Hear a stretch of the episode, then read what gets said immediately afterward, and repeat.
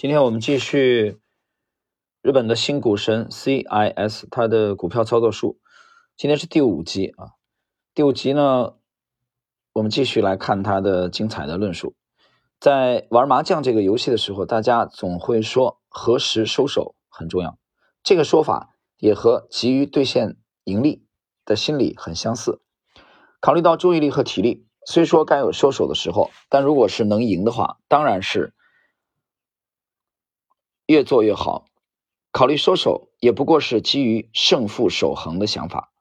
无论哪个领域里的胜负，那个时候收手就好了的懊悔，就像发现一条重要的人生哲理。对于考虑如何获胜，没有实际意义。有位叫阿佐田哲也的作家，写了很多麻将小说。其实他可以和我。这个年龄相仿的人啊，为原型来画一个漫画，就叫哲也，被称作麻将圣人的男人。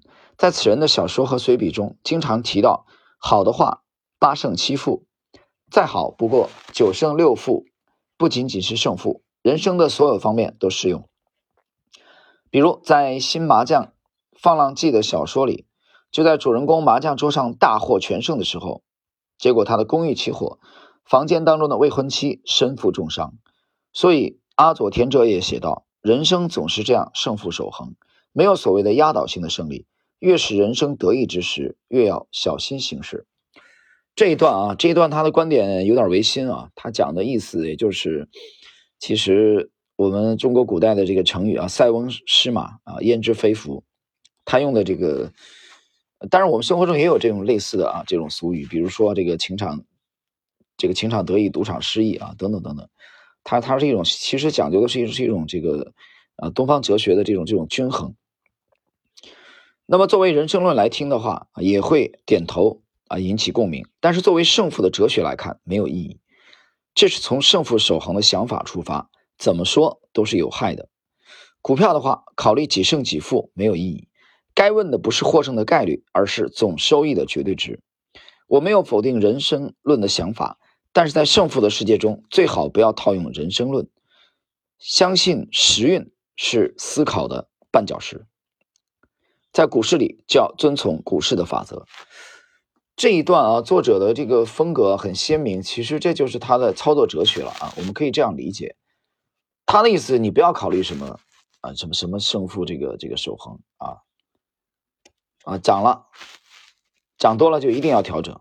它是一个纯的市场面的这个操作的这种风格，但是从这个侧面我们也能看出来，首先我们不能否认啊，它盈利很多，对吧？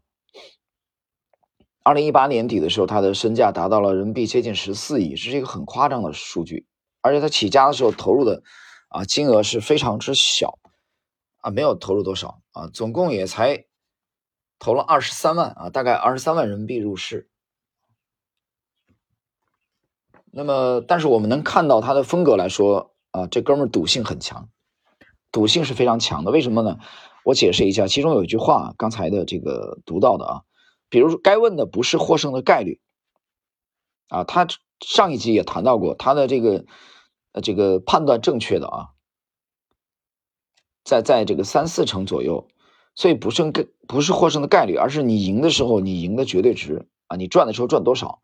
所以你从这个风格来看，它的赌性是非常之强的。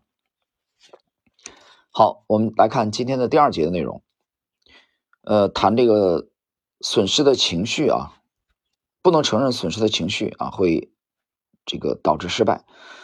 我的止损之干脆，在交易者中啊是非常靠前的，当然不能和现在的先进的算法去比较，但在普通人的操作中还算啊做的干脆的。如果觉得一小时后会下跌，我就马上卖掉，和买的价格无关，不管是赚了还是赔了。如果觉得接下来会跌，我就会卖。炒股的新手就是不能及时止损，才会跌很多。尽管锁定盈利很早，但不能止损，总是等待反弹到买入的价格。我想那是因为不能正视亏损的事实。这里停顿一下，很多很多的这个业余的投资者、散户，他的出局的一个重要的。标准就是一定要回到它的成本，他才愿意想卖出。但是你会发现，实际操作中，你由于你是业余的嘛，所以你的本来的盈利的机会就啊，很小，所以你买十个股票，七八个股票亏损是很正常的。但是呢，你买的七八只呢，基本上都是弱势的，这是由你的由你的这个体系啊选股模式决定的。可是弱势的股票买入以后，大多数情况下都会震荡以后继续下跌，上涨可能也是短期的，所以你很快就被套住，套住以后你又奢望回本再卖出，这样的话就会越陷越深。所以作者这一段啊，谈的是散户当中很常见的呃这个现象。继我们继续，这样套牢就是典型的赔钱模式，不想赔钱，不愿意承认赔钱的情绪，会导致在股市上的失败。啊他这里分析的实际上是交易心理了，所以及时止损非常重要。与其说是技巧，不如说像一种思想准备。而我的话，由于止损过早，实际上失败的例子也相当多啊。他举了一个例子啊，但这个例子呢，牵扯到可能这个审核又不通过的内容啊，比如一六年呢，他讲那个大选啊，名字没法提啊，提了估计又通过不了。呃，大选的时候，呃。那个南方啊，盈利呃，这个获胜了啊，所以他就赔了。他说股票一时下跌，但这个二零一六年当选这个人呢，说要保护啊美国的企业，他就认定这是买入的时机，所以入手了这个道指的期货和标准普尔的期货，但是完全没有反转上涨。过了一段时间，我觉得很奇怪，就想是不是有什么信息我不知道，所以在美股开盘之前我都卖掉了，结果。美国股市一开盘，和我先前预料的一样，持续大涨。本来打算再等一等的，但是过早止损了。如果等到开盘，我的收益相当可观。当然，如果开始涨了，可以考虑再买一次。